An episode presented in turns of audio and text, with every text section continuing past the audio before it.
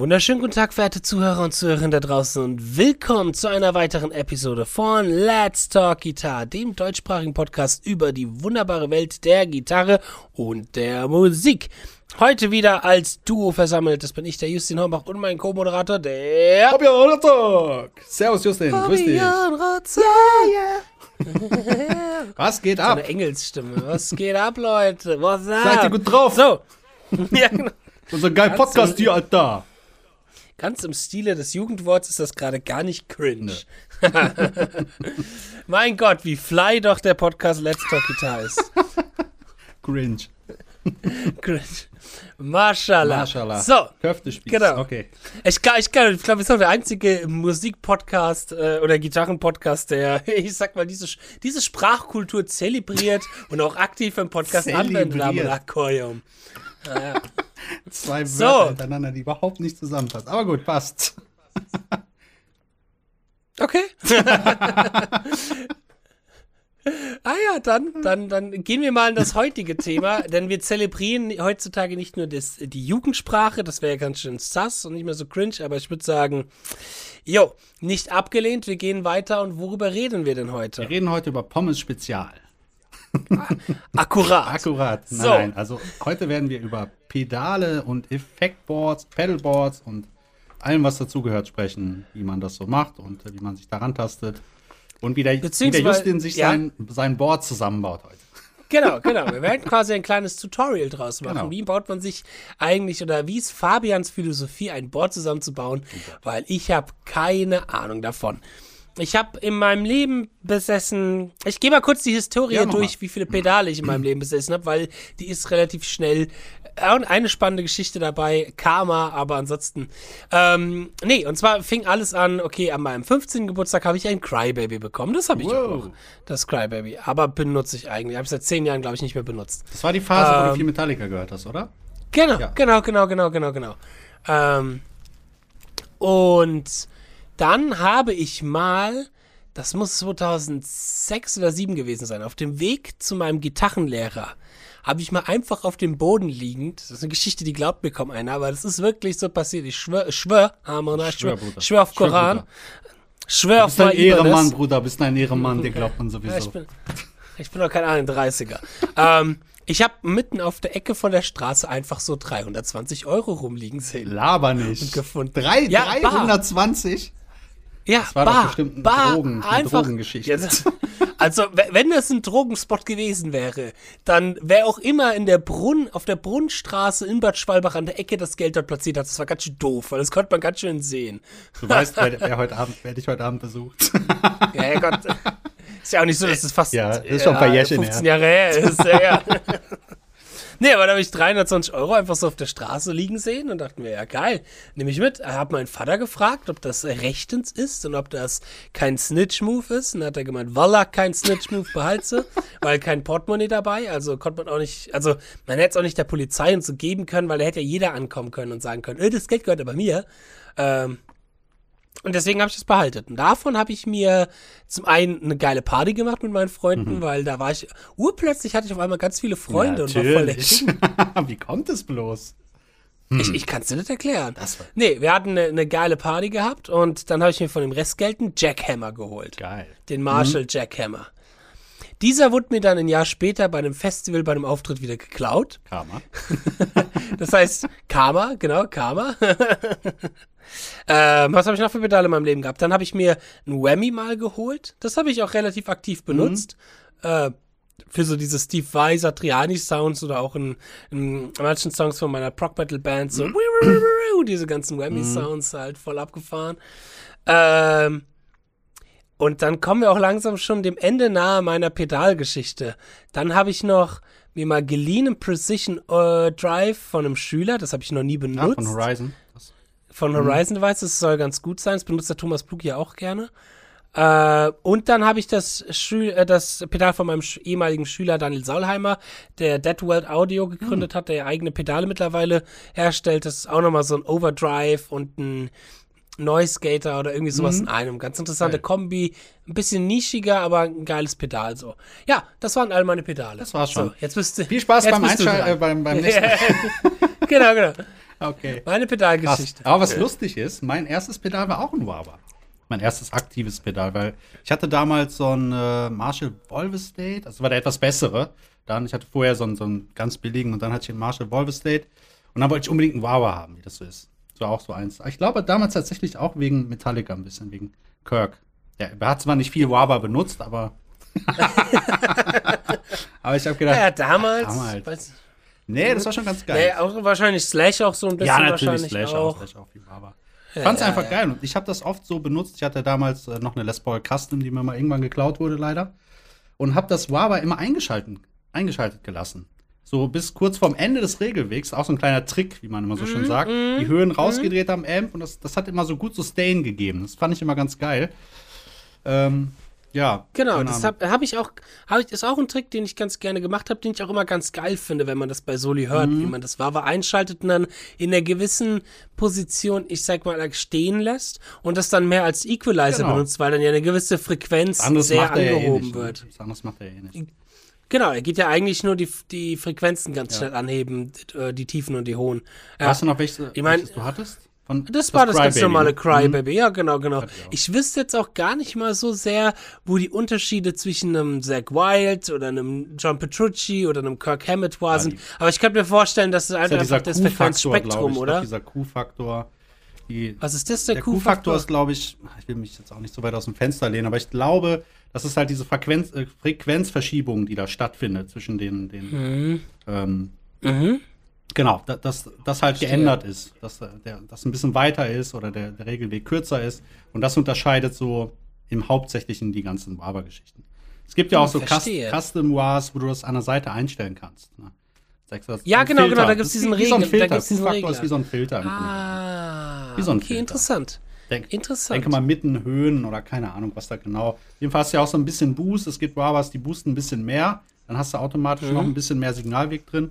Oder du hast halt welche, die relativ neutral sind, die heben das Signal nicht so extrem an. Weil du merkst es dann, wenn du Ja. clean zum Beispiel einen Waber benutzt, was ja mal vorkommt, dann hast du auf einmal schon so fast so einen Boost-Effekt. Ah, okay, interessant. Siehst du, lerne ich jetzt direkt schon in den ersten zehn Minuten was dazu. So muss das sein. Was für, was für eine informative Stunde das heute auch ist. äh, sehr gut, so gehört sich das. So ist das. Ähm, ja, aber das ist, das war wahr, genau. Das ist, glaube ich, für die meisten so ein Starter-Ding. Man hat ja auch direkt einen Effekt. Man spielt ja auch direkt tausendmal besser gefühlt, wenn man damit Wawa Waber kann man soliert sich schön so. durchmogeln. Ja, Habe ich früher auch ständig echt, ey. gemacht, ständig immer irgendwas, wow, zack, zack, zack, rein und fertig. Es geht immer gut. Wenn ich jetzt so, ja, damals noch so ein altes, altes Video gefunden mit einem Kumpel zusammen, das ich im Zimmer aufgenommen habe, das ist schon uralt. Und auch wenn ich, habe ich mir dann komplett durchgeguckt und fast jedes Solo immer mit Wawa, irgendwas, Pentatonik und Wawa drinne und Hauptsache irgendwie versucht schnell zu spielen. geil. Der Klassiker, Ja, ey, der Klassiker. Super geil. Schön. Ähm, bei mir war das Wawa immer leer, weil ich hatte keinen äh, Volt-Adapter, ich musste immer den neuen Volt-Block Ja, nehmen. ist auch- und hab halt vergessen, hab dann immer das ja. vergess- vergessen, das dann auszumachen oder die Kabel Mm, rauszuziehen Kabel, oder ja, sonstiges und dann war das ganz Genau, schön leer. das ist die erste Lehrstunde für alle, die Effekte benutzen und ähm, auf Batterien schwören. Ich sag mal, so ein Wawa würde ich auch, weil du hast ja auch andere Störsignale, wenn du so ein, ähm, wenn du halt, ah, wenn du halt interessant, okay. Stromquellen benutzt. Je nachdem, wie gut die Stromquelle natürlich ist, auch da muss man wieder so ein bisschen selektieren. Aber die meisten nehmen tatsächlich Batterien aus speziellen Gründen auch. Ne? Anfälligkeit Okay. und natürlich auch, man muss es wirklich sagen, es klingt auch anders und hat einfach deswegen was damit zu tun. Weil man muss sich vorstellen, eine Batterie hat ja eine andere Spannung, die ist ja nie hundertprozentig gleich, die Batterie. Ja, So, ein ja. Stromnetzteil hat zwar auch Schwankungen, aber die sind nicht so stark. Ja, weil es ist ja ausgeglichen, das, das Okay. Netzteil Mhm. und stabilisiert und das hat immer einen Strom von, sage ich mal, 9 Volt oder 8,9. So, so eine Batterie, klingt jetzt vielleicht ein bisschen äh, esoterisch, aber auch da variiert das ja. Du hast mal 7,2, also wenn du die Batterie holst, egal wie die hergestellt ist oder aus dem Stoff. Mag jetzt lustig klingen, aber du musst dir das so vorstellen. Nee, nee, ich weiß, ich sage so ein bisschen, weil esoterisch wär's, wenn du sagen würdest, die Batterie wurde im Sternzeichen des Schützen, beim, wenn der Mond oder die Sonne aufgegangen geil, ist, so. Wenn da die Batterie hergestellt wird, dann hat sie den, dann hat sie den Jimi Hendrix Sound, Absolut. so. Nein, aber Das wäre esoterisch. Aber das ist so. Guck mal, auch viele, zum Beispiel Eddie Van Halen, ich weiß, wir beide sind nicht die größten Fans, aber der hat ja auch so ein, so ein Variax, glaube ich, gehabt, irgendwie so ein Teil, was man vor den Amp schaltet, wo du den Strom einstellen kannst. Wie, wie stark der da durchgeht, dass der Amp angefeuert wird. Und je nachdem, wie du es einstellst, hast du ja auch beim Verstärker so eine BIAS-Einstellung, wo du die Röhrenspannung einstellst. Und dadurch klingt es auch minimal anders. Ne? Ah, okay. Klingt ein bisschen, okay. ein bisschen kälter, ein bisschen, ein bisschen tighter oder ein bisschen wärmer, ein bisschen dreckiger. Ja. Und sowas kannst du halt auch im Prinzip auf natürlich prozentual gesehen vielleicht 5, 6 Prozent. Aber manchmal ist es ja. Ja. das, was dir dann halt fehlt. Ey, du, also ich, ich glaube das sehr stark, dass äh, eine andere Stromquelle auch einen anderen Klang erzeugt. Ja. Ich meine, es bei Pickups ja auch nicht anders. Aktive Pick Pickups haben die Batterien drin, ist wahrscheinlich mehr Strom, der dadurch gefeuert wird und deswegen sind aktive Pickups vielleicht auch lauter. So. Ja, auch das ist ja auch von der Verschaltung her anders. Aber im Prinzip ist das schon richtig. Die, jede Stromquelle ist minimal anders. Ja. Und äh, man kann sich da natürlich, ich finde immer wichtig, dass man sich bei solchen Sachen nicht verliert. Ja, dass man da nicht so völlig irgendwie. Ich stelle mir gerade vor, ich stelle mir gerade vor, ich krieg momentan auf YouTube immer so Werbung von Duracell angezeigt. Duracell hatte diesen Duracell Bunny. Ah. Ja, ja. So, und dann wird immer gesagt, ja, mit unseren Batterien tut das Spielzeugauto noch schneller fahren und tut der Akkuschrauber noch schneller drehen. Und ich sag mir dann, wenn man so Batterien in Wawa rein tut, dann tust du noch schneller das Wawa. So, total abge abgefahren, ganz schnell. ja, genau. Super geil. Ja, ja. Also ist auch wichtig, welche Batterienfirma man Ey, es gibt tut. auch Leute, die behaupten, dass Zink-Kohle-Batterien zum Beispiel die besseren Batterien sind. Das kann durchaus Als also hab ich, ich hab, ja, du, alles, alles. Du, so, so, so blöd das klingt, ich habe mich dann, nachdem ich diese Werbung echt so oft gesehen habe, mich mal informiert über Duracell und habe mal so eine Stu einstündige äh, Doku über den, den, den, auch den Mhm. Marketingkampf zwischen Duracell und Energizer und so, weil die dasselbe äh, Bunny halt benutzt haben, so dasselbe Maskottchen. Also da hieß es auch, die einen haben halt Zink, die anderen haben Alk, äh, Ja. Alk äh, Aber auch immer das immer weißt heißt. du, wie ich das- und ja. kann sein, Weißt du, wie ich kann das ein bisschen ja, ja. vergleiche? Es ist ja auch ein bisschen. Guck mal, nimm mal so einen scheiß Plektron jetzt. Ja, so. Wir wissen alle, dass ein Plektron nicht dein, dass du dadurch nicht ein besserer Spieler wirst unbedingt. Aber es verändert dein Spiel trotzdem minimal. Das klingt für dich anders und für den Zuhörer vielleicht auch. Und das ist das Gleiche mit irgendwelchen Batterien oder sonst was. Überleg auch mal, Ja. wenn wir jetzt gleich zum Beispiel mal auf die, alleine auf die Overdrive oder Verzerrpedale, wie viele unterschiedliche es gibt, die doch von der Bauart auch relativ gleich sind. Aber man darf ja auch nie vergessen, auch wenn es esoterisch ist, jedes Bauteil hat ja auch ähm, Toleranzen. So, und dadurch kannst du jetzt den gleichen Tube Screamer nehmen aus der Fabrik. Da sind die Toleranzen vielleicht kleiner, weil die im gleichen Werk gebaut sind, aber nimm jetzt unterschiedliche und dann wirst du merken, das klingt auch anders, obwohl die theoretisch gleich sein müssten. Theoretisch. Ja. Wie bei Gitarren Ja, ja. oder sonstigen Dingen halt so. Ja. Das merkt man Ich- manchmal. Ich, ich sag mal, das ist, da bin ich, stehe ich voll und ganz bei dir. Das kann ich mir echt gut vorstellen. Ich kann mir auch gut vorstellen, dass wenn jemand viel auf eben solche Sachen, ich sag mal, äh, spielt und mit solchen Sachen spielt, dass das dann vielleicht immer nur so ein, zwei Mhm. Prozent ausmachen. Aber in der Summe, weißt du, dann hast du ein Prozent von deinem Lieblingstyp Scream Ja. Mit dem du dich wohlfühlst. Zwei, drei Prozent mit deinem Wawa. Lass es 15 Prozent mit dem Plektrum sein oder 20, weißt du. So, und dann, dann fühlt, das wird ja dann immer größer und größer, je wohler man sich fühlt. Und dann, ist man vielleicht auch ein bisschen limitiert auf der einen Seite, aber man fühlt sich dann auch richtig wohl, wenn man mit dem Equipment spielt, was man eben da ganz gerne auch Klar. hat. So. Sag mal, Ja. nimm mal jetzt zum Beispiel Leute wie Eric Johnson oder so, die, da wurde sich dann auch mal eine Zeit lang gerne mal lustig drüber gemacht, weil der zum Beispiel auch jemand war, der kann das hören, ob da jetzt die Batterie drin ist oder die Batterie. Aber Eric Johnson wird geliebt für seinen Sound. Natürlich hat das auch sehr viel mit seinem Spiel zu tun, ist ganz klar. Aber trotzdem hat er ja auch so, ein, so eine Eigenart von Sound, die du woanders noch nicht gehört hast. Und dann weißt du halt, okay, da muss ja irgendwas dran sein. Das heißt, der hat sich einfach damit auseinandergesetzt. Das ist ein bisschen sowas wie, vergleich's mal mit der Musiktheorie. Wenn du dich mit der Musiktheorie auseinandersetzt, dann entdeckst du wieder völlig andere Dinge und dein Endresultat, ich finde immer, das Endresultat ist wichtig. Wenn es im Endeffekt gut klingt, ist es scheißegal, wie du es machst. Ob es die Batterie ist oder die. Nee, aber ich finde es ich find's super spannend Ja. eben, was da alles sein kann. Deswegen gehe ich auch mit, mit Herz in den, Au in den Augen in diese Folge Absolut. rein, weil ich heute ganz weise und lehrreich dann zu dem Schüler auch gleich fahren kann, der mich damals gefragt hat, Justin, wie, fun wie funktioniert das mit den Pedalen? Und meine Ah. Antwort war, Ah. äh, Sweeper, Pe Sweeper Petjos. Geil. Ja, sehr gut. you don't need pedal pedals, you only need a pad. Es kommt ja auch immer drauf an, gerade wenn du dir jetzt so ein Pedalboard bauen würdest. Erstmal ist wichtig zu wissen, okay, was ist jetzt dein, dein Amp? Was für ein Amp spielst du überhaupt? Weil das, das macht die Sache dann ja auch interessant für bestimmte Pedale, die geeigneter sind, manche nicht so geeignet sind. Oder bestimmte Sachen, die gut funktionieren, die sich so durchgeschaukelt haben. Ne, zum Beispiel, dass man sagt, ey, ich habe einen Fender-Amp und ähm, dann nimmst du den Tube Screamer und das geht dann so leicht in die Richtung Steve Ray Vaughan, sag ich mal vorsichtig. Ne? So grobe Richtung. Weil das ist ja auch immer, wenn man so ein, ich finde, bei solchen Dingen sollte man eine Vorstellung haben, was einen erwartet. Grob. Ne? Ansonsten, wie gesagt, Pedals gibt es wie Sand am Meer. Wenn du da irgendwas kaufst, dann wird es schwierig. Ne? Ja, es ist vor allem, also man muss doch erstmal die Erfahrung natürlich Voll. sammeln und die muss man natürlich erstmal machen. Ähm, und da muss man irgendwo anfangen. Vielleicht macht dann Wawa auch Sinn. So. Mhm. Was ich zum Beispiel damals dann auch gelernt habe, nach einer langen, langen Zeit, weil ich nicht verstanden habe, warum klingt mein Wawa manchmal so komisch? Warum klingt das manchmal so komisch? Bis ich mal gecheckt habe, dass auf der Rückseite bei den, bei den Klinken drin steht Input und Output. Ich habe das teilweise manchmal verwechselt und dachte mir, warum klingt denn mein Wawa so komisch? Das macht ja voll den Unterschied, wo du den Input und den Output reintust. Sollte dann auch funktionieren. Ja. Also es hat funktioniert, aber es klang halt irgendwie merkwürdig. Aber das, da, da kommen wir direkt mal weiter zu einem weiteren Phänomen, was ich irgendwie ganz interessant finde. Du hast es vorhin schon angesprochen, die Verzerrpedale, die Booster, Distortion, Overdrives. Da gibt's doch auch irgendeine dicke Philosophie, ob vor dem Amp, nach Ja. dem Ja, ja, Amp, genau. vor dem Delay, nach dem Delay. Erzähl doch mal ein bisschen was darüber. gut, deine. genau. Also ich finde generell Booster, Kompressoren und solche Geschichten, Verzerrpedale sollten immer mit am Anfang der Signalkette sein. Kannst, du, kannst du das kurz ein bisschen konkretisieren? Ja. Was meinst du? Also, Also du hast ja, Booster, sagen wir so, du hast deine äh, Gitarre. Kompressor, wir fangen mal so ja. an. Du hast deine Gitarre, du hast dein Kabel. So, das ist der Weg. Normalerweise gehst du jetzt in den Eingang des Verstärkers. Input. So. Und der erste Weg, das ist der erste Weg, den du gehst. So. Also vor dem Amp, sagt man dann. Wenn du jetzt irgendwas dazwischen schaltest, zwischen deinem Kabel und dem Verstärker, ist das vor dem Amp quasi. Vor der Endstufe. So. Und da würdest du halt solche Sachen wie Verzerrer, Barbers, Kompressoren schalten, weil die das Signal sehr stark beeinflussen. So. Und das machst du halt vor dem Amp. Das ist ganz wichtig. Das heißt, wenn du jetzt dir ein neues Pedal kaufst, sagen wir, du kaufst dir einen Boss, keine Ahnung, ähm, DS1 oder was auch immer, dann würdest du den, also nimmst deine Gitarre, schließt den Input von, von dem Pedal und dann vom Output gehst du in den Amp rein. So, das ist der richtige Weg.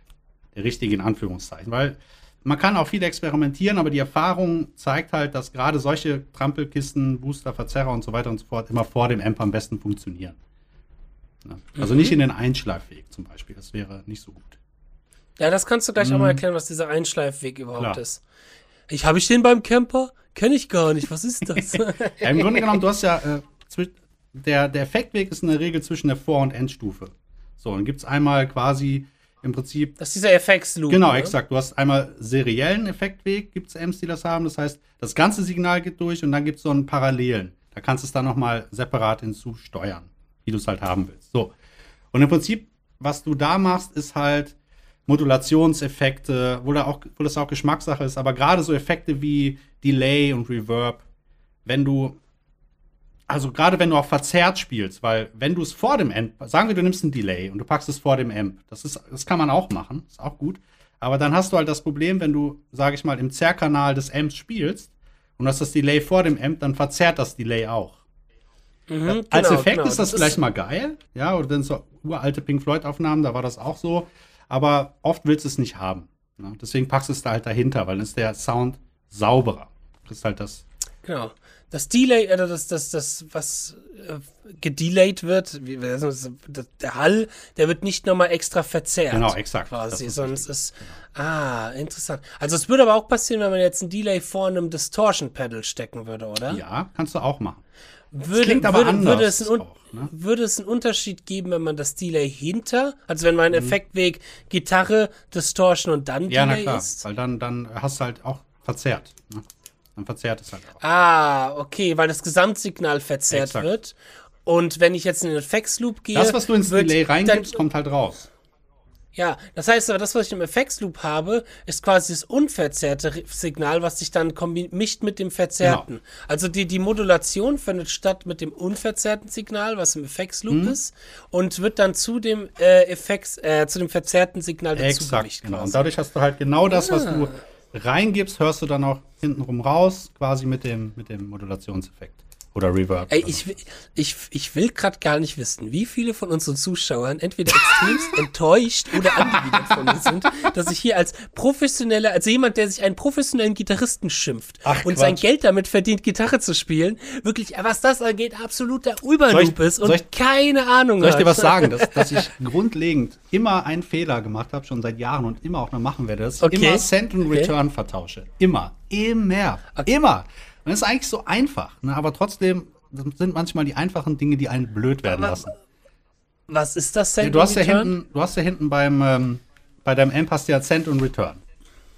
Richtig? Das ist vom FX Loop, ne? genau. Oder ist das Vom was Effekt. anderes? Nee, ist vom FX Effekt Loop. Okay. Genau. So, und es ist ja im Grunde genommen so, du hast dann ein Kabel und gehst vom Effekt Send zu dem Effekt, zum Input. Mhm. Und dann vom Output in den Effekt Return. Warte, warte, nochmal, Also. nochmal, nochmal, nochmal. Schau mal, du, du hast ein Kabel und gehst von dem FX Ja. Send zu dem Effekt, den Aha. du ansteuern willst. Input. Ja, ja, ja. Und wenn du den jetzt einschleifen möchtest, dann musst du ja in den Effekt Return, weil du hast einmal Send, da willst du Mhm. Genau. was reingeben und Return, da kommt's an. So, zack. Ah, und dann ja, ist es okay. ein Signalweg. Und was mache ich? Ah, Grundlegend, ja. ich vertausche die immer. Was passiert dann, wenn man die Kommt nichts vertauscht? raus. Ah. Dann stehst du dann da live, wie oft ich das früher schon hatte. Irgendwas verkabelt und dann hast du auch noch ein Volume-Pedal, dann hast du hier eine, eine Schaltung und da, hier 1000 Pedale und da. Und dann kommt nichts raus. Dann denkst du, ah, was ist denn los? Warum geht das nicht? Ne? Und dann einfach nur die Kabel vertauscht. Ah, Jedes Mal. scheiße. Oder ist irgendwo ein Dreher. Also wenn du sowas noch nie gemacht hast, mein Tipp ist immer, malst dir irgendwie auf oder so. Ist jetzt, ist jetzt keine Schande, das zu tun. Einfach damit du siehst, okay, der Weg muss so gehen. Und eigentlich ist das Mhm. super simpel. Ja, Das fand ich immer ganz cool früher bei den Gitarrmagazinen. Genau. Äh, die hatten immer so eine Zeichnung, wie so Gitarristen ihre Effekte Ja, und ihre ja, Amps und sowas hatten. Das fand ich immer total faszinierend. Das sah immer total cool aus. So. du findest es ja auch immer noch teilweise von, von alten Boards, von äh, egal von wem. Eric Johnson Mhm. oder egal wen. Du kannst einfach googeln und dann siehst du dann tausend Sachen und Optionen, wie es eingeschaltet ist. Und äh, ist schon manchmal irre, wenn du dann siehst, was da alles im Signalweg drin ist. Ne? ist schon ganz lustig. Wahnsinn. Ähm, wie ist es jetzt bei deinem Pedalboard aktuell? Was hast du da jetzt so vor dem, vor dem, ja, dann, Ja, okay. genau, dann gehen wir doch mal da in die Materie rein. Wir haben ja noch ein bisschen Zeit. Ja, genau. Also bei mir ist es jetzt aktuell so, ich habe mir den Helix Effects geholt, weil ich ihn ziemlich geil finde. Und da hast du halt die Möglichkeit, also du hast unzählige Effekte drin, du hast alles drin. Du hast Modulation, du hast Drives, also Verzerrer und so weiter und so fort. Alles, was du theoretisch analog hättest, nur halt in digitaler Form.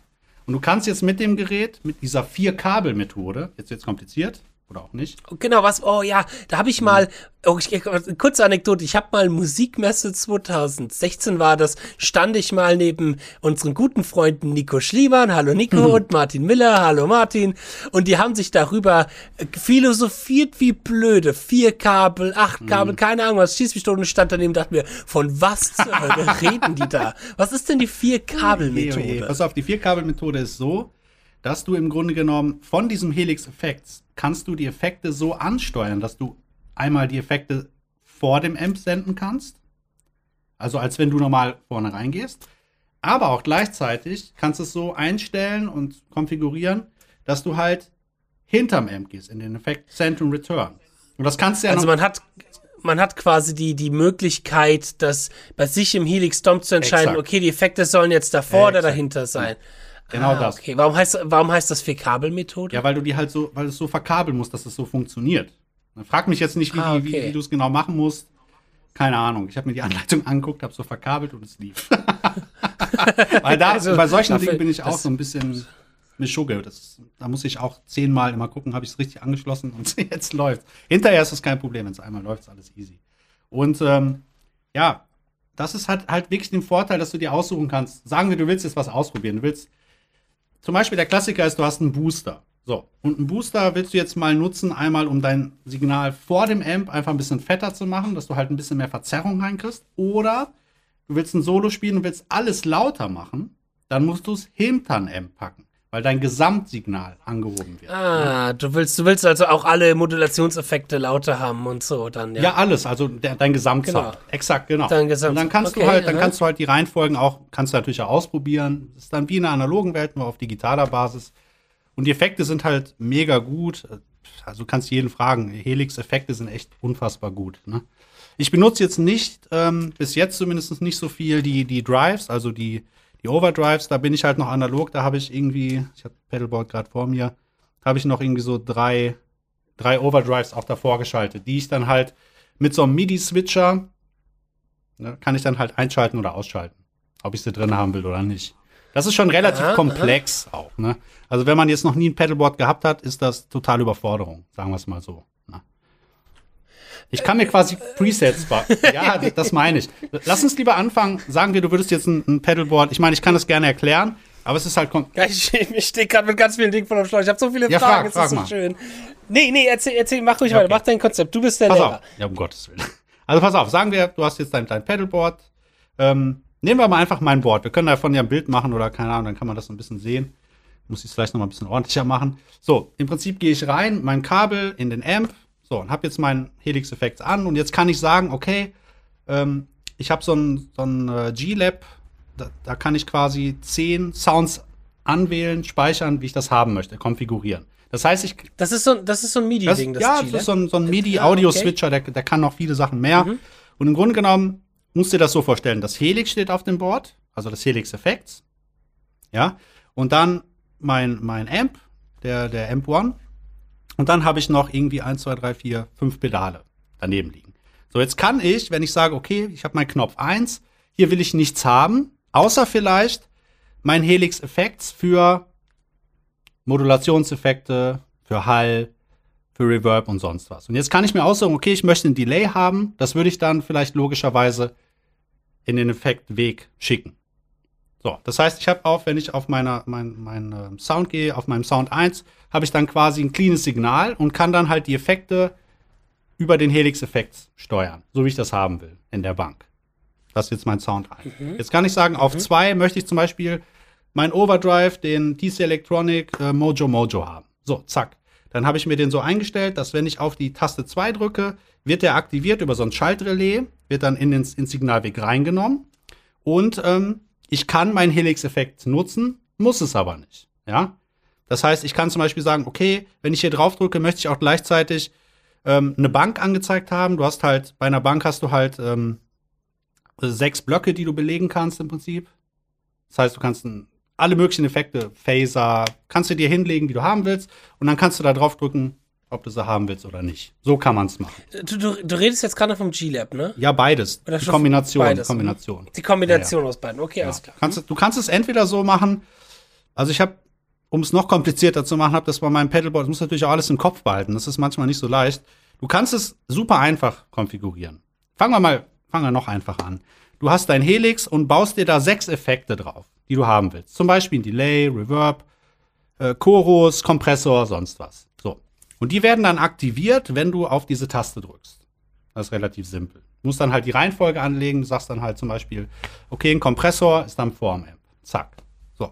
Und jetzt kann ich sagen, ich benutze jetzt den Clean Sound von meinem ähm, Amp One und dann kann ich die Effekte ansteuern. So, so kann man es machen. Dann setzt du auf die Taste 2, setzt du deinen Overdrive-Channel an. So, und dann hast du schon ein funktionierendes Pedalboard. Alles andere kann man machen, muss man nicht. Weißt du, wie ich meine? Du kannst dann halt selber schauen, was brauchst du, wie flexibel willst du sein, was willst du anbieten. Ich finde, man muss immer schauen, was braucht man wirklich und was ist dann halt Spielerei. Ja, ja, stimmt. Was, was braucht man Ja. für, den, für das Setlist oder für den Gig Darum und so geht's. und was? Darum.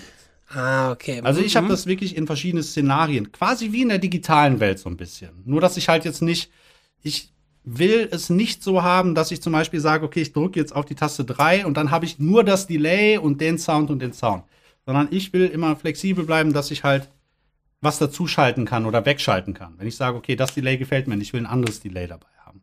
Dafür musst du halt ein Ja, das, das stimmt. da- Das ist so ein bisschen auch wieder die Tagesform, wo du gerade Ja. gesagt hast, wenn man halt sich Und eher wie, Raum. wie ein anderes Delay fühlt, der Raum und so, ja. Genau, das ist das. Und deswegen, ich habe quasi wirklich ein so ein Mainboard, was so meins ist, wo ich sage, das sind meine Sounds, darauf stehe ich. So. Und dann gucke ich halt, was, was brauche ich für die Band Specials? Irgendwie ein Orgelsound oder irgendeinen wilden Chorus oder sowas. Und da lege ich mir tatsächlich so Presets an. Ist natürlich auch so ein bisschen ja auch die Frage, wo und was man spielt, Voll. wie du es gerade schon gesagt hast. Ich glaube, so kleinere Clubs mit dem Raum und so und von der Musikrichtung her. Ich die riesigen Stadien, die ich bediene. Bei dir ist nicht. das anders, ja. Äh, das ist die, die Welttourneen, die ich hier mit meinem Justin Hombach Solo-Programm abfahre. Äh, schön wär's. Ähm, nee, aber wenn Leute sowas zum Beispiel machen, dann ist denen ja, glaube ich, auch dort auch wieder eine, eine, ich sag mal, Kontinuität im Sound ja auch wieder wichtig. Klar. So, die werden dann wahrscheinlich wieder auf sowas zurückgehen, ja.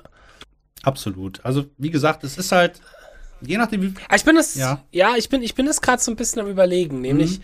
äh, für meine digitale Welt. Ich habe gerade, ich habe den Camper leider gerade noch im Auto und nicht vor mir, aber ich habe den bildlich natürlich vor mir. Und ich gehe gerade so ein bisschen durch. Mhm. Okay, die nächsten Live-Auftritte, die anstehen, sind die Mega-Live-Auftritte. Was habe ich da so für Sounds? Wo habe ich da welche Effekte? Okay, und eigentlich, eigentlich ist es recht simpel. Okay, ich habe mein ich, ich gehe mal meine Sounds ein bisschen Ja, durch und du sagst mir, ah, okay, vielleicht macht Sinn, den Effekt lieber vorne und hinten zu schalten. Weil der Camper ist ja, ich hoffe, ich erzähle jetzt hier keinen Bullshit, mir werden die Hände abgehakt, aber der Camper ist ja aufgeteilt in quasi drei Sektionen. Du hast die vor dem Amp-Sektion, die Effekte, dann hast du die Amp-Section, wo du Cabinet und Top-Teil, sage ich mal, so ein bisschen äh, ansteuern kannst. Und dann hast du die äh, Effects-Section, die, glaube ich, im Return dann, oder diesem Effects-Loop das widerspielen sollen. Ähm, und ich habe jetzt zum Beispiel, ich habe ein äh, einen Rhythmus-Sound, da habe ich den integrierten, das integrierte Noise Gate drin vom Amp. Manchmal tue ich auch ein externes Noise Gate schalten, das schalte ich aber vor den Amp, das Noise Gate, oder? Ja, sollte man in der Regel machen. Es gibt auch Leute, die auch schon mal experimentieren, es hinterm Amp zu machen. Irgendwie hat das zum Beispiel bei Okay. einigen Alben gemacht. Ja? Ja, tatsächlich. Und äh, mittlerweile macht das aber, glaube ich, jeder davor. Das muss man halt ausprobieren auch. Oh, okay, okay. Okay, okay, das ist so der Rhythmus. Und dann mein Lead-Sound, da habe ich halt ganz normal den Zerra-Amp, den großartigen Friedman-Amp von unserem lieben Freund Gigo Bunkenstock, das Super Profile, kann man nur jedem Der empfehlen. alte Camper. der alte Ähm, Camper. Der alte, der alte Camper, äh, Campen im Guido. Äh, wunderbare Folge, wer sie noch nicht gehört hat, hört sie jetzt. anhören. Ähm, nee, und dann habe ich halt dort mein Delay und so und der Effects Loop, den ganzen Kram, mein Reverb und mein Delay und der ganze Schissel. Jetzt habe ich aber zum Beispiel auch noch äh, in vielen meiner Sounds eventuell immer einen Pitch Shifter mit dabei, weil für die Leute, die vielleicht jetzt schon öfters mal hier gehört haben, ich stimme ja selten tatsächlich um. Wenn ich jetzt irgendwie zum Beispiel für ein Cover oder für sowas ein andere Tuning brauche, macht, macht es ja meistens bei mir der Camper. Äh, und diesen Pitch Shifter, den tue ich aber auch vor Ja, den Amp so. dann wieder, ne? Weil du willst ja Okay. dein, musst dir das so vorstellen, du willst ja dein Signal, was du reingibst, möglichst unverfälscht. Die erste Kette, das soll durch die Ja. Effekte gejagt werden. Nicht erst alle Effekte und die Ah, Effekte werden dann okay. wieder da durchgejagt. Ne? Stimmt, stimmt. Aber müsste ich da nicht aufpassen, dass wenn ich das vor den Amp tue, den Pitch Shifter, dass dann im Delay nicht der normale Kommt, das Delay kommt ja erst auch ganz zum Schluss. Das wird ja, Ah, okay. wandelt ja das um, was reinkommt. Okay, okay, Da, da musst du okay, keine Sorge haben. Also da sollte es kein Problem geben. okay, weil, weil ich dachte nämlich, dass das, dass das, das Signal eben das unbearbeitete Nee, nee, das wird ja dazu gemischt. Das ist ja nie das, das reine Signal. Äh, Das Ah, reine Signal okay. kommt, kommt da hinten an im Prinzip, wo der Effektweg ist, wenn ich es richtig verstanden Ja. habe. Äh, Ja. Ich bin da jetzt auch kein Mega-Experte, nur aus meiner eigenen Erfahrung. Also nicht, dass, nicht, Aber dass der ganze hätten- Shitstorm dann anfängt und so, oh, was erzählen die da für Scheiß? Äh, hoff, hoff, hoffen wir mal, dass Nico Schliemann diese Oh Folge je. nicht zuhört. Oh, ich ich, Oh ich sehe je. schon die WhatsApps kommen. Was erzählt ihr da für einen Scheiß? falsch machen. Ja, ja, Ja, genau. wie gesagt, nur aus, aus, aus Erfahrung und äh, vom Sound, wie es klingt. Und natürlich interessiert Mhm. man sich auch dafür und guckt sich zig Sachen an und ist auch ein bisschen ausprobieren auch, ne? Und Ja. die geilsten Sounds sind halt auch ein bisschen entstanden durch Experimentieren einfach auch, ne? Das stimmt, das stimmt. Jetzt habe ich nämlich noch eine Frage. Ich habe nämlich da noch einen Sound, wo ich einen, einen äh, Octaver mit Mhm. drauf tue für eine Stelle für einen Refrain. Ähm, den Octaver tue ich auch.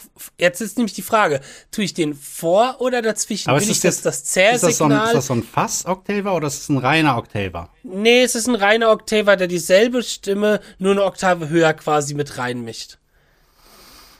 Würde ich vorm Also es ist packen. vorne, Ja. ne, dass der auch verzerrt ist, ne, weil wenn ich den dazwischen setze, ist er ja nicht mehr verzerrt, ne? Kommt drauf an, kommt drauf an, wie du, also du, du arbeitest ja digital, ne?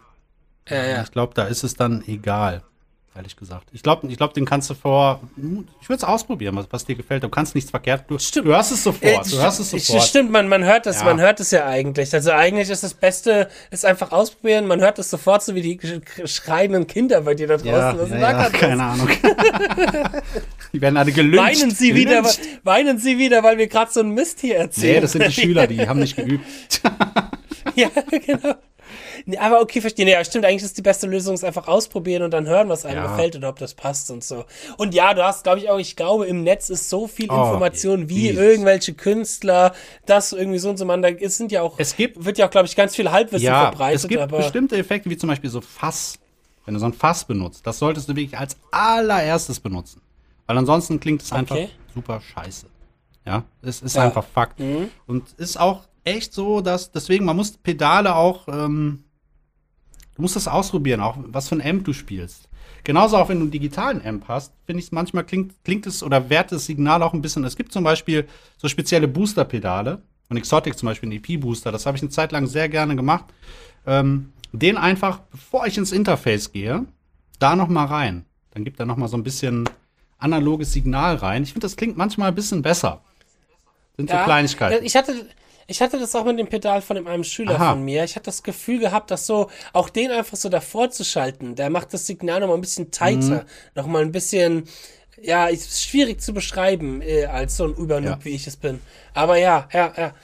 Äh, Jetzt ein, ein Mysterium, was es aber für mich schon seit Jahren gibt, ist, wie funktioniert das mit dem MIDI-Kram? Weil du tust ja kein extra Pedal an, äh, kein extra Kabel an die Pedale, keine MIDI-Kabel an die Pedale, sondern irgendwie muss es ja mit den Klinkekabeln funktionieren. Wie, geht das mit diesem Nee, nee, nee. MIDI-Ding? Also MIDI, du brauchst schon MIDI, irgendwie MIDI-gesteuertes Zeug, sonst funktioniert das nicht. Ne?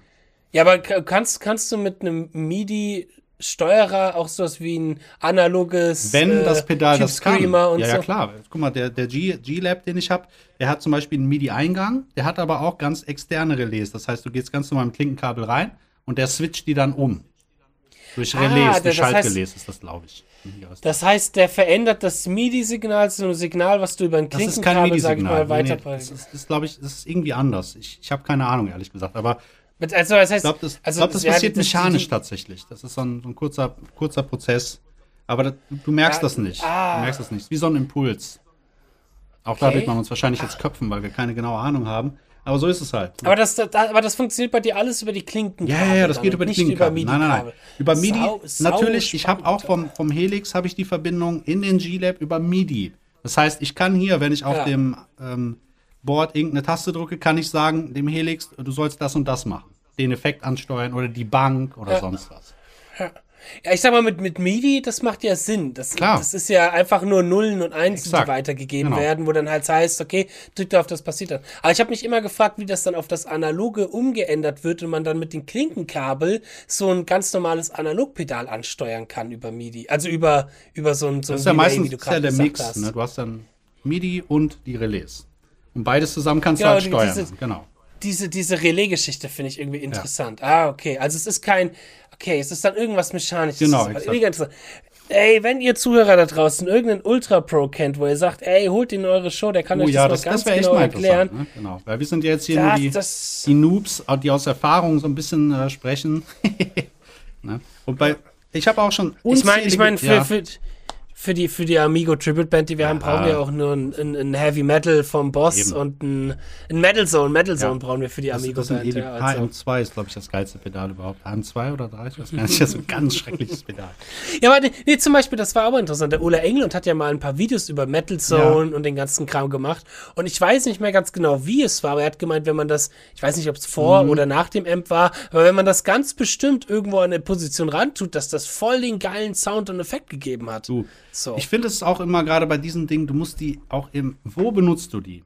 Weil es kann alles zu Hause, das kennst du wahrscheinlich, das Phänomen, es kann zu Hause super geil klingen oder wenn du Aufnahmen machst, aber wenn du in der Bandsituation bist, sind das zwei unterschiedliche Welten. Das heißt, Sounds einstellen oder irgendwelche Effekte sollte man echt in meinem Bandgefüge bei einer Lautstärke auch machen, weil das ist was völlig anderes, wenn du, ich merke es immer wieder, wenn du Delays programmierst oder sonstige Sachen, gerade was den Mix angeht. Ne? Dann gibst du hier, sage ich mal, jetzt 30 Prozent und spielst alleine und denkst, oh, das klingt ganz gut und im Bandgefüge hörst du dich überhaupt, hörst überhaupt kein Delay mehr. Oder du hörst halt zu Ja. viel. Da musst du echt aufpassen. Ja. Und genau, das ist ein ganz wichtiger Punkt.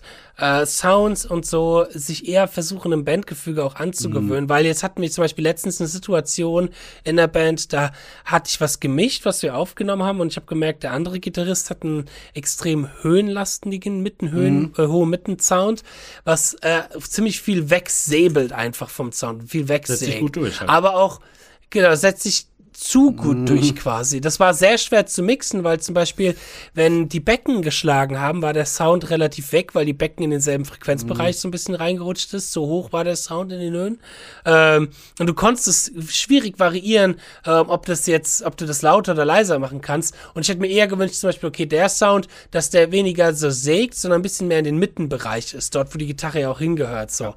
Ähm, aber da war dann das Problem, wir haben das probiert im Proberaum und ich fand auch, dass es gut funktioniert hat vom Sound, aber er hat sich sehr unwohl gefühlt, weil er halt nur diesen einen Sound, sag ich mal, mhm. aus seinem Wohnzimmer, aus seinem Arbeitszimmer her kennt. Und dann fiel es ihm sehr schwer, sich dort anzupassen und flexibler zu werden. So. Ich finde, dass das variiert auch super stark, allein schon in welchem Raum du bist. Der Raum ist so wichtig. Ja. Und eigentlich sollte man sich echt die Mühe geben, gerade wenn so ein, wir haben zum Beispiel einen relativ kleinen Raum. Und wenn du dazu laut spielst, das klingt einfach alles scheiße ja, okay, wir machen das, wir haben das alles über In-Ear, ah, aber okay. das ist ja auch nochmal okay. irgendwie was anderes so. Aber, aber dennoch, das ist, ich finde, wenn man in Bands spielt, dann muss man da auch ein bisschen gucken. Zu, zu Hause, zu Hause klingt der Sound immer anders, wie du gesagt hast, aber man, ich habe das Gefühl, allein als Gitarrist fühlt man sich eben auch viel wohler mit einem Sound, ja. der in einem Bandgefüge eigentlich gar nicht passt. Das ist nämlich das Problem. So dieses, ne? Du machst genau, ja so einen Wohlfühl-Sound und dann in, genau, in der Band genau. hörst du dich nicht, ich höre mich ja. nicht und ja. dann solltest du vielleicht einfach die Verzerrung mal deutlich reduzieren als Beispiel ja. und die Effekte und was weiß ich. Und das ist halt echt so. Ich meine, ich weiß nicht, mittlerweile gibt es ja auch diese ganzen, das hast du ja auch bei Aufnahmen so. Hör dir mal diese Isolated Tracks an. Die Mas Master Tracks ja, genau. von ACDC die oder ja, ey, wenn du dir die Solo anhörst, denkst du, wow, das klingt aber nicht geil. Das klingt hart, kantig, nee. kalt, irgendwie spitz. Ne? Aber im mhm, Bandgefüge ist genau richtig. Ne? Ja. Das ist, das ist wirklich. Äh wie du es gerade gesagt hast, das ist. Jetzt habe ich den Faden verloren, weil mich das so interessiert und fasziniert. Ähm, nee, aber dass man sich zu, zu Hause, weißt du, zu Hause, genau, jetzt soll ich sagen, jetzt weiß ich wieder, was ich sagen wollte. Ach, Justin. Ich mag zum Beispiel Mitten echt wenig.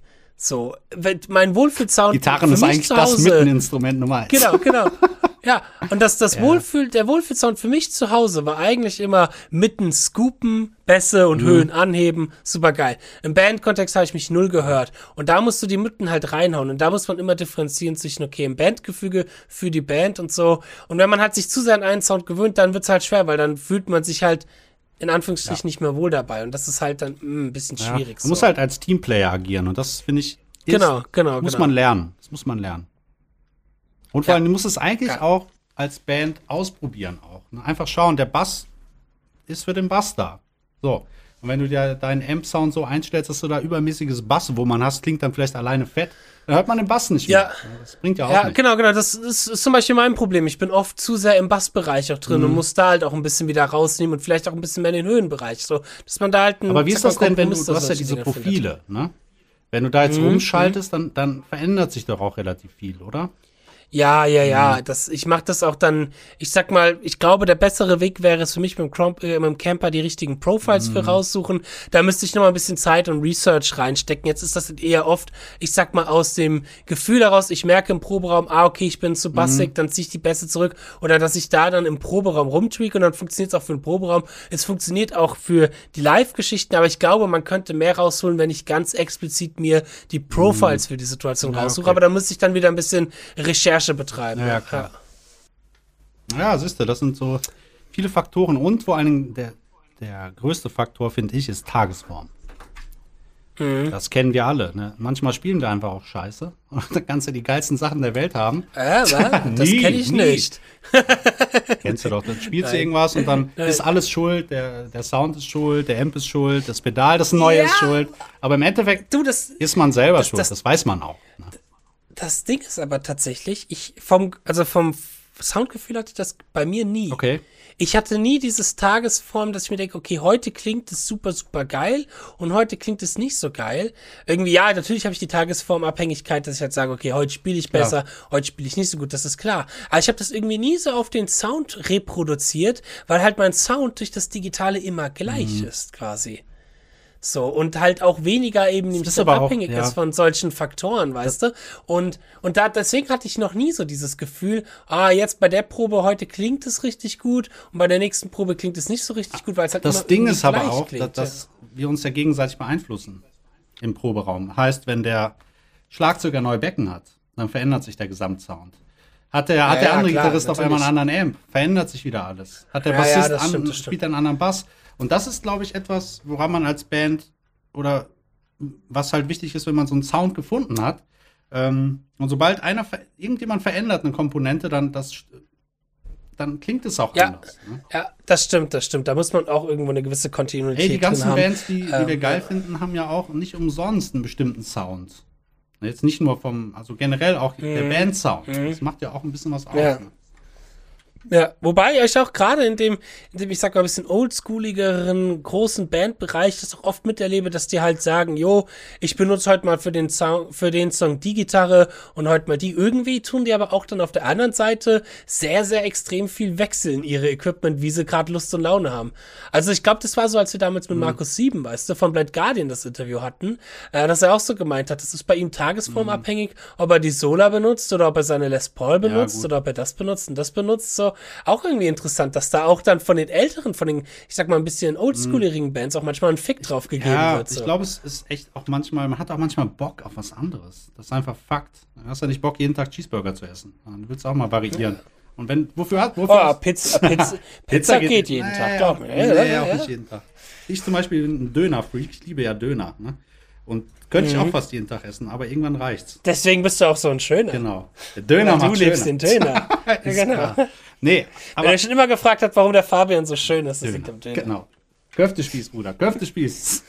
Nein, aber deswegen haben wir auch unterschiedliche Gitarren, weil wir einfach Bock drauf haben. Wir klingen ja immer irgendwie. Wenn ich jetzt in die Gitarre gehe und ich nehme meine Strat mit oder ich nehme meine Les Paul mit.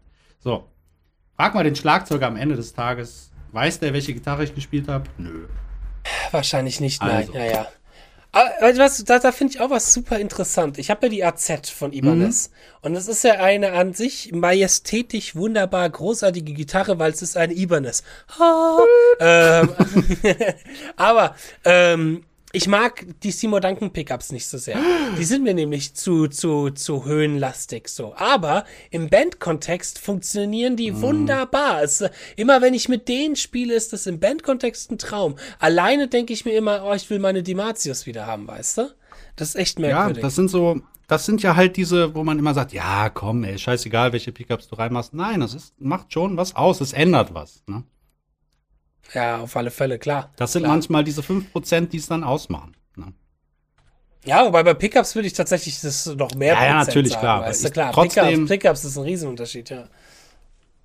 Also wer sagt, kommt dass immer die auf die- Pickups ja, egal nein, sind, aber- das ist, das ist Das wirklich. ist, es kommt ja auch immer drauf an, man darf ja eine Sache nicht vergessen. So. Je größer deine Signalquelle ist, ja, desto mehr. Ich meine, wenn man es jetzt mal wirklich ganz stark reduzieren würde, wenn du es am besten könntest du es beurteilen, du nimmst einen Amp, den gleichen Amp und ähm, keine Effekte und spielst dann darüber. Und dann hörst du die Unterschiede sofort. Aber kein, Du meinst, du meinst jetzt zwischen Pickups oder wie? natürlich, weil du hast, du hast ja den, da ist ja nichts, was den Signalweg verändert. Gar Ja. nichts. Ja, ich glaube, ich glaube, natürlich hörst du den Unterschied am meisten. Das meine ich. Auch wenn du die, wenn du Du dieselbe hörst Gitarre auch, du hast hörst auch so natürlich fort. in deinem Board, wenn du auch tausend Effekte hast, hörst du auch Unterschiede, ganz klar, natürlich. Ja. Weil man darf ja eins nicht vergessen, du kannst es ja schon mal, nimm mal so ein scheiß Delay. So, und wenn du jetzt eine, Mhm. äh, eine Gitarre hast oder wenn du einfach mal nur ähm, mehr Mitten reinmachst, dann wirst du schon merken, dass das Delay viel lauter wird, weil die Mitten halt verstärken. So. Ja. Und wenn du scoopst, dann wär, wird das Delay gefühlt leiser. Ne? Und das Mhm. hast du ja auch mit den Gitarren. Durch diese ganzen, im Grunde genommen sind es ja alles irgendwelche Filterfaktoren, die sich dann beeinflussen. Ne? Lass uns mal Folgendes überlegen, gerade so zum Ja. Abschluss. Ich finde das gerade ganz interessant. Nehmen wir mal die 100 Prozent. Mhm. Lass uns mal versuchen, vielleicht gerade mal in den letzten Minuten aufzuteilen, wie viel Prozent eigentlich einen Sound ausmacht. Ah, okay. So, wir, wir gehen, wir gehen mal, wir gehen mal weg von Fingern und so. Das ist klar, dass das, ich sag mal, das sind, das geht über den 100 Prozent hinaus. Sondern wir bleiben mal ganz rein auf mechanischer Okay. Ebene. Und ich würde sogar vielleicht behaupten, dass die Pickups prozentual den meisten Soundunterschied ausmacht. Nein. Definitiv nicht. Was würdest Nein. du Die sagen? Gitarre selbst, das Holz, die Konstruktion, das ist am wichtigsten. Ja, äh, warte, warte, warte, genau, genau. Aber jetzt, wir versuchen das ja ein bisschen zu Okay. unterteilen. Wenn, wenn, wenn wir jetzt die Gitarre nehmen, ähm, und ich sag mal, der Unterschied vom Sound ist größer, wenn du ein und dieselbe Gitarre Mhm. hast, aber an der einen hast du eben, ich sag mal, die Matius Mhm. drin, in der anderen hast du Seymour Duncans drin. Dann ist der Sound, würde ich behaupten, prozentual anders, als wenn du sagst, du hast eine Gitarre mit beiden in selben Pickups, aber der eine ist ein Ahorn und der andere ist ein Maple. Oh, das ist kein Bullshit, das ist ein Ahorn Maple, ist dasselbe. Äh, hier andere Holz halt, ne? Holz einfügen. Dass da, ich würde sagen, der Unterschied zwischen den verschiedenen Pickups größer ist als zwischen den Hells. Nee, nicht unbedingt. Nee, würde ich nicht sagen. Wie würdest du das prozentual Also ich ungefähr habe so aufteilen? viel schon an Gitarren rumgeschraubt und Hälse gewechselt, bis der Arzt kommt, wirklich, bis sie mich abgeholt haben schon und ich einen Monat in Quarantäne war. Nein, natürlich nicht, aber so durchgedreht bin, mehr oder weniger. Mhm. Es ist schwierig. Meine Meinung, meine persönliche Meinung, was ich erfahren habe, ist, ich finde, dass der Hals einer Gitarre prozentual nach gefühlt von meiner Sicht aus, jetzt nur, wir reden jetzt nur vom Konstrukt Gitarre ohne Pickups erstmal. Das Mhm, rein- okay, das- okay, genau, genau, ohne, ohne Pickups Pickup, erstmal. so. Okay. Das Okay. sagen wir mal, wir haben 100% der Gitarre, würde ich echt sagen, 70% ist der Hals. Okay, ohne Pickups Und- bin ich voll und ja, ganz bei dir. Ne? Der Hals ist Genau, echt bin ich voll und wichtig, ganz bei dir. ich habe einen Hals, den habe ich schon seit ich 16 bin und egal an welchen Korpus ich ihn geschraubt habe, es hat die es hat ihn immer Ich habe schon, ich habe schon einen Hals, seitdem ich null bin. Wow, wow, wow, wow. Halt den, den, den Stratthals, den habe ich an so vielen Gitarren schon dran gehabt. Und an jeder Gitarre, wo ich ihn dran gehabt habe, die Gitarre war immer gut. Es gab welche, die waren sehr gut und es gab welche, die waren gut. So. Jetzt aktuell habe ich den auf so einem Telebuddy und es klingt 1A. Davor hatte ich ihn auf, einer, auf einem Strat-Buddy, klang 1A. So, und das zeigt einfach immer, dass der Hals echt einen riesen Einfluss hat. Meiner, meiner Erfahrung nach zumindest. Ja, ja, nee, nee, da bin ich, das hat der Sigi Braun in unserer Folge Mhm. mit ihm ja auch gesagt.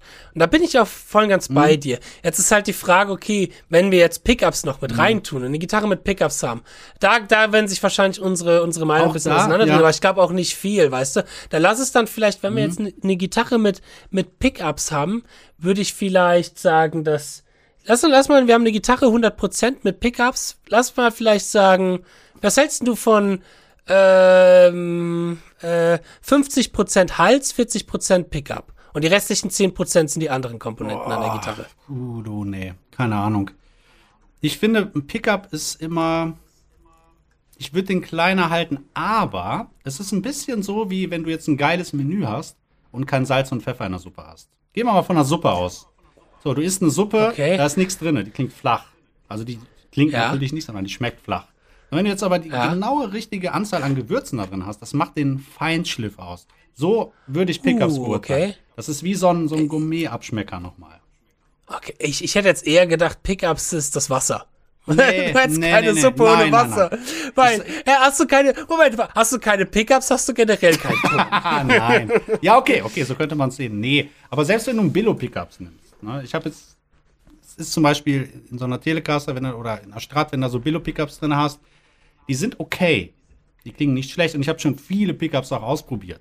Italienische Custom-Dinger und jetzt bin ich bei Kloppmann und, Genau. und da merkt man halt immer noch so dieses i-Tüpfelchen. Das ist halt nochmal, die anderen Pickups klingen gut und Kloppmanns Pickups klingen für mich fantastisch. Das ist der Unterschied. Einfach, wie gesagt, dieses, dieses, äh, dieses extra i-Tüpfelchen. Mit den anderen kann man genauso gut Musik machen und die klingen auch gut. Aber halt nur gut. So. Ja. Ah, ich, okay, So sehe das ich ist so, das. so diese unterschiedliche Erfahrung, die wir- weil ich mir dachte halt, okay, gerade, wie sehr lässt sich äh, der Pickup vom Volume-Regler, sag ich es danach mal, gehen würde, kommt, könntest du ja eine Billo-Gitarre nehmen, irgendein Schrottteil, Ja. was jetzt wirklich Ja. mechanisch, auch da gibt es auch gute zwischen den billigen. Und wenn du da geile Pickups reinmachst, dann muss es ja eine Mörder-Gitarre sein. Das ist leider halt nicht immer der Fall. Ne? Also wenn die mechanisch, Das- mechanisch muss die schon gut sein. Das heißt, die Brücke muss gut sein, es muss gutes Material sein. Es sind ja so viele Faktoren, die abhängig sind davon. Genau, genau, genau. Irgendwie, irgendwie tut ja alles Ja. mit zusammenhängen. Aber ansonsten, ich, also ich glaube, also ich hätte, also ich habe es noch nie ausprobiert, aber ich hätte es jetzt immer gedacht, oder ich habe es schon mal ausprobiert oder irgendwie so schon mal in der Hand gehabt. Aber ich würde jetzt mal rein, einfach, also von meiner Seite aus sagen, habe ich eine Billo-Gitarre mit geilen Pickups drin, kann ich da ziemlich gut mitarbeiten. Ich kenne jetzt nicht den Unterschied. Das ist so ein bisschen das Ding, was ich ja bei deiner Ja. Mhm. Telecaster, deiner Harley Benton gelernt habe oder gemerkt habe. Ich habe halt vorher noch nie eine Billo-Gitarre mit einem krassen Hals gehabt. Mhm, ja. So. Das habe ich nie gemacht. Das habe ich bei deiner Harley Benton Mhm. gut gemerkt. Und ich habe halt bis jetzt, also ich, das kann schon mal passiert sein, dass ich eine Billo-Gitarre in der Hand hatte äh, mit geilen Pickups drin, dass die, die Gitarre, Gitarre auf einmal auch Ich sehr schon mal hochwertiger probiert. klang. Ich habe so. schon mal probiert. Ich habe so eine, so eine uralte Squire. Und da werden viele sagen, oh, geile alte Squire. Nee, die war scheiße. Die war richtig, war nicht gut. Überhaupt nicht. Mechanisch Mhm, schon nicht. Die hat sich steif angefühlt.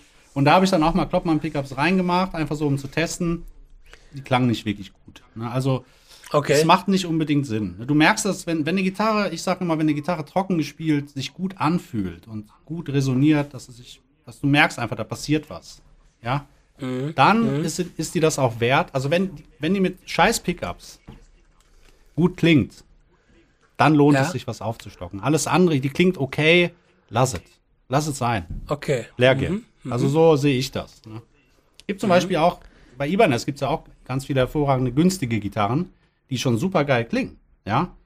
Die, die Basis Ja, schon da ist. genau. Und wenn du da jetzt vielleicht noch bessere Pickups reinbaust, hast du vielleicht noch eine bessere Basis. Bevor ich die Pickups tauschen würde, würde ich aber immer gucken, dass die mechanischen wie Brücke und solche Geschichten, dass das, dass du da vernünftiges Zeug nimmst. Weil das macht noch mal, weil du willst ja das, was du, das Signal, was du reingibst, sagen wir, eine Seite schwingt ja.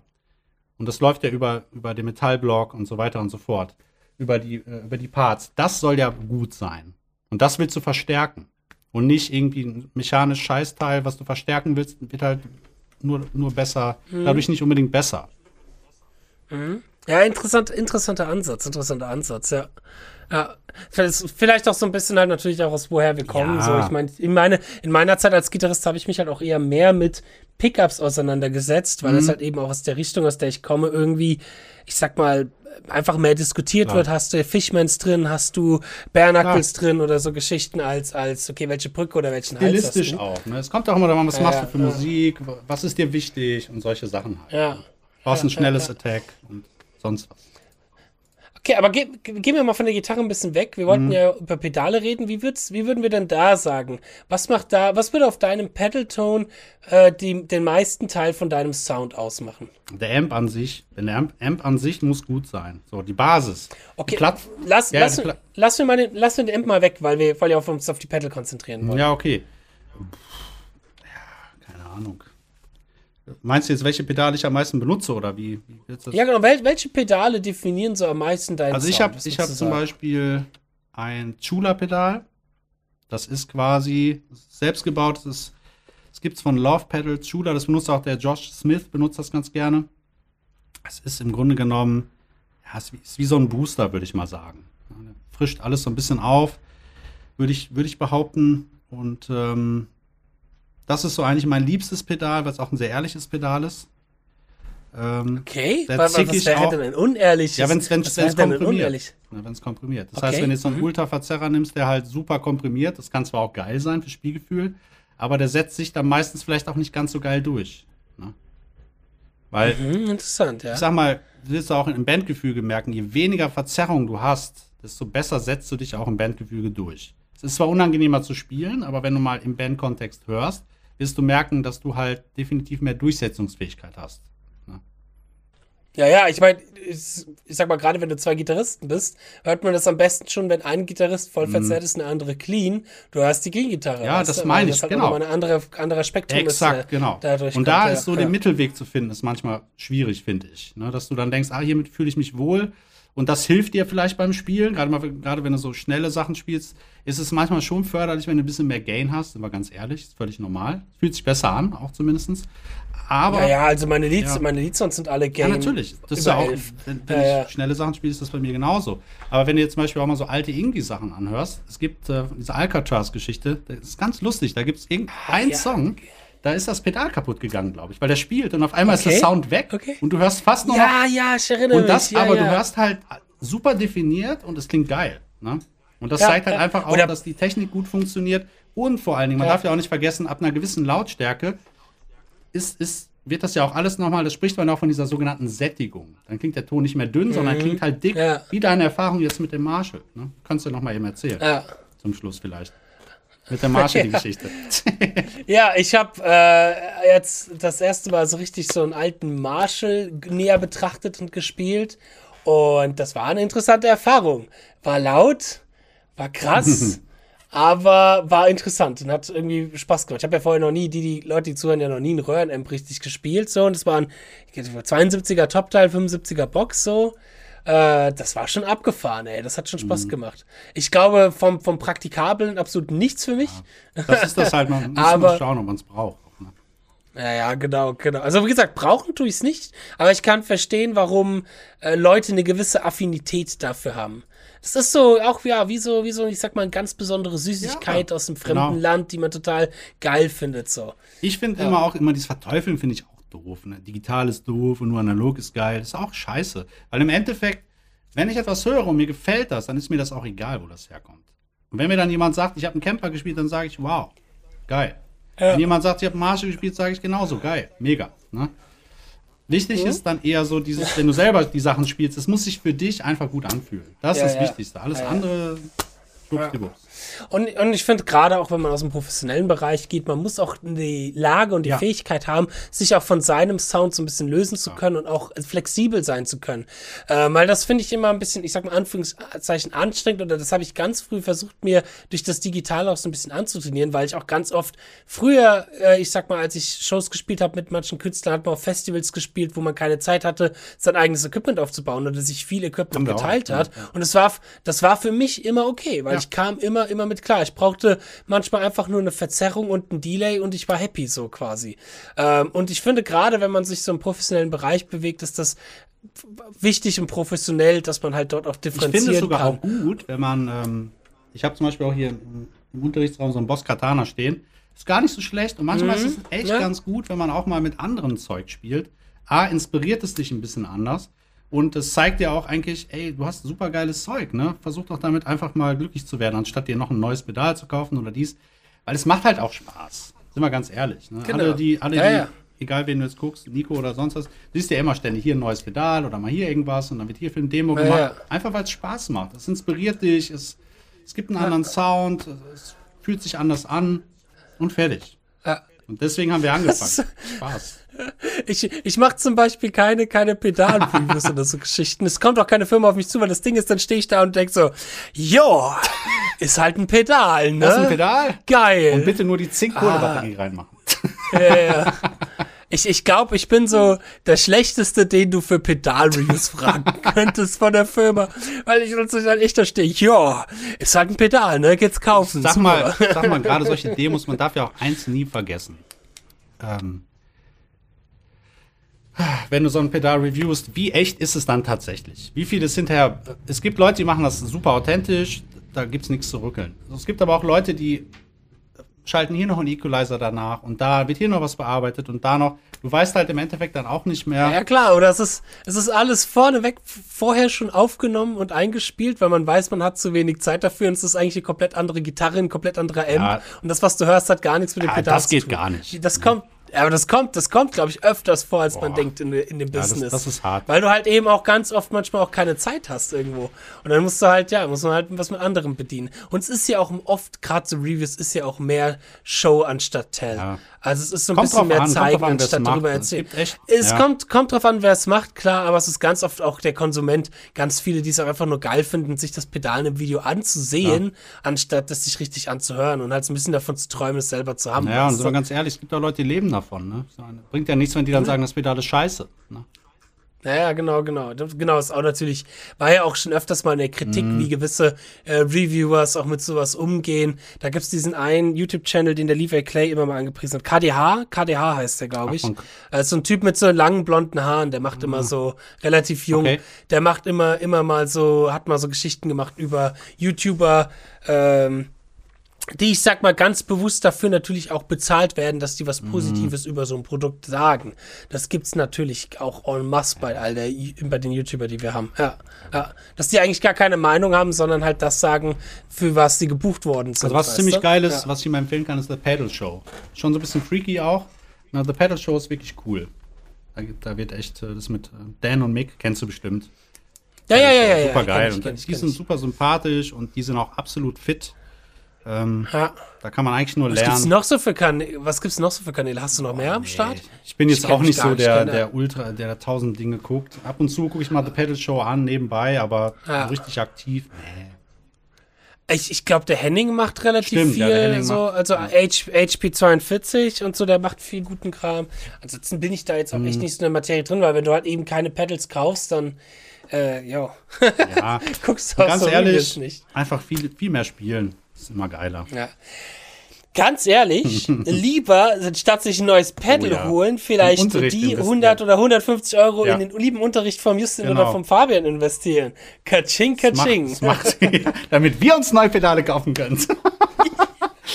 Oder spendet dem Justin doch mal Geld, dass er sich Neue endlich Profile. mal ein Pedal oder zulegt. so, oder neue Profile kauft. dass, dass der Justin endlich mal ein Pedal hat. So.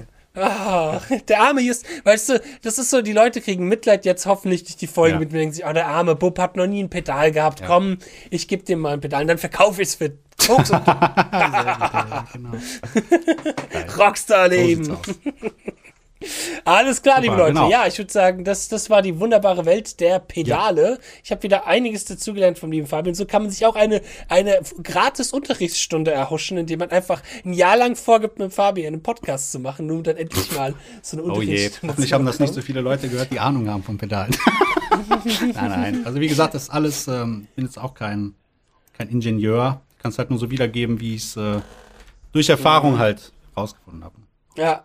Ja, da gibt's auch Leute, die da richtig Ja, krass sich mit auskennen, vom Ingenieurteil, vom elektrischen Teil, aber dann halt leider keine einzige Note richtig spielen Das können. Das gibt's natürlich auch. auch. Alles klar. Naja, jeder so, so wie er es am liebsten Genau. mag, ne? Super, dann wir bedanken uns Zuhörer, dass ihr es so lange durchgehalten habt mit uns äh, und unser äh, Halbwissen über Pedale. Genau.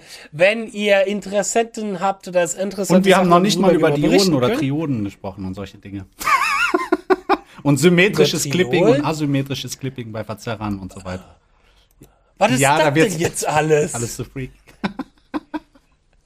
Das heben wir uns Das mal heben wir uns mal das auf für machen wir für die richtigen mal. Freaks. Da holen, da holen wir uns mal so einen Ja. richtigen Nerd hier rein, der uns mal den ganzen Schissel mal erklärt. uns mal den aber wenn ihr, wenn, wenn ihr da so einen ge- geilen Nerd habt, sagt mal Bescheid. Irgendjemand, der da total, äh, ich sag mal, auch mit einer Leidenschaft darüber reden kann, das wäre schon Da geil. habe ich gleich was Lustiges ah. für dich. ja, Ja, okay, bin ich gespannt. Alles klar. Na, oh, nach der Sendung. Leute, wir sehen uns. Alles klar. Leute, wir sehen uns beim nächsten Mal. Danke fürs Zuschalten. Bis Danke dann. Fürs Podcasten und Danke bis dir, dann. Justin. Macht's gut. Ciao. ciao. ciao.